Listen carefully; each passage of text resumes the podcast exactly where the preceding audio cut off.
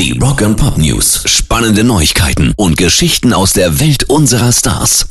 Wir haben es gestern schon verkündet, Ozzy Osbourne hat sein Comeback auf dem Powertrip Festival mit ACDC, Iron Maiden, Tool, Guns N' Roses und Metallica aus gesundheitlichen Gründen ja leider absagen müssen.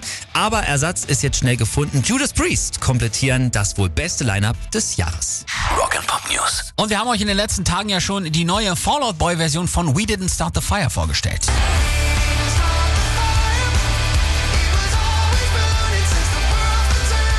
Finde ich richtig gut. Äh, Generell wurde es ja auch mal höchste Zeit, dass jemand auf die Ereignisse nach 1989 eingeht, weil da hört ja Billy Joels Original auf. Und spannend ist natürlich jetzt, was sagt denn Billy Joel zu Part 2 seines Songs? Er hat sich jetzt in einem Interview begeistert gezeigt, dass endlich jemand seine Arbeit weitergeführt hat und gibt beide Daumen hoch für Fallout Boy. So, Fallout Boy, go ahead, take it away. Rock and Pop News. Warum heißt Flea von den Red Hot Chili Peppers eigentlich Flea?